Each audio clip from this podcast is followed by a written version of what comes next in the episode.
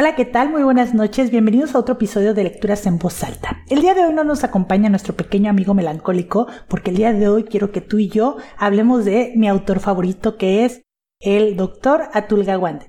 Atul Gawande ha dedicado gran parte de su vida a dignificar no solo la salud pública en general, sino que nos ha dado cátedra sobre cómo las leyes y las normas médicas y de la ciencia siempre deben estar dirigidos por hartos valores y por la capacidad del médico y del personal de salud para empatizar con su población. Entonces, para poder hablar de él de forma precisa, correcta y para presentarte un poquito su trabajo, te voy a leer un fragmento de mi libro favorito de él llamado Ser Mortal. El libro Ser Mortal está escrito, como te repito, por Atul Gawande y él lo que nos trata de dignificar no solo que, y recordarnos que el individuo ha prolongado su vida gracias a la ciencia y a la medicina, sino que a veces esa lucha por dar más expectativa de vida, por prolongarnos la vida, no siempre se traduce en un bien morir. En este libro, Atul Gawande nos lleva a la parte apasionante cuya meta es no llevar a estos individuos a una muerte donde ellos sufran y estén alejados de sus familiares, sino a la dignificación y al respeto que mientras el individuo tenga la capacidad para decidir qué decisiones quiere tomar en el ocaso de su vida, éstas le sean respetadas.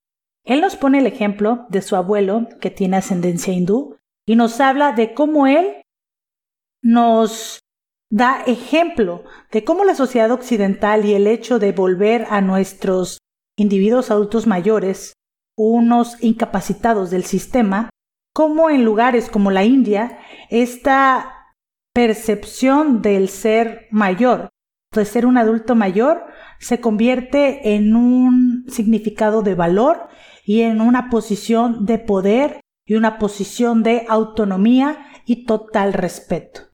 Entonces, voy a leerte un fragmento del libro Ser Mortal de Atul Gawande.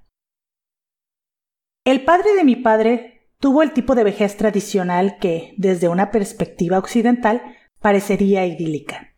Sitaram Gawande era agricultor en una aldea llamada Uti, a unos 500 kilómetros de Bombay en el interior, donde nuestros antepasados cultivaban la tierra desde hacía siglos. Recuerdo que fui a visitarle con mis padres y mi hermana más o menos en la misma época que conocí a Alice, mi esposa, cuando mi abuelo tenía más de 100 años. Era, como muchos, la persona anciana que conocía. Andaba con bastón, encorvado como una espiga de trigo doblada. Además, era duro de oído, que la gente tenía que hablarle a gritos regularmente, a través de un turbo de goma. Estaba débil y a veces necesitaba que le ayudaran a ponerse de pie cuando estaba sentado. Pero era un hombre digno que llevaba un turbante blanco muy ceñido, una chaqueta de punto de cuadros bien planchada y un par de gafas anticuadas, al estilo de Malcolm X, de gruesos cristales. Vivía constantemente rodeado y apoyado por su familia, y todos le reveneraban, no a pesar de su edad, sino debido a ella.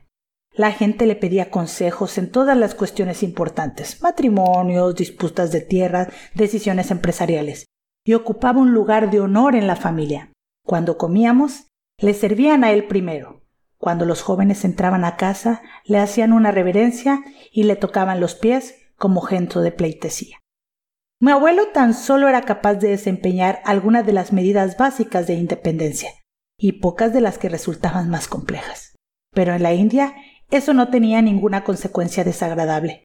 Su situación no desencadenaba una reunión familiar de crisis ni debates angustiados sobre lo que había que hacer con él. Estaba claro que la familia iba a garantizar que mi abuelo pudiera seguir viviendo como él quería. Uno de mis tíos y su familia vivía con él, y con una pequeña tropa de hijos, nietos, sobrinas y sobrinos a su lado, nunca le faltaba alguien que le ayudaba. Esta solución le permitía mantener un estilo de vida con el que muy pocos ancianos pueden contar en las sociedades modernas. Por ejemplo, la familia hacía posible que siguiera siendo el propietario y el gestor de su granja, que había creado de la nada.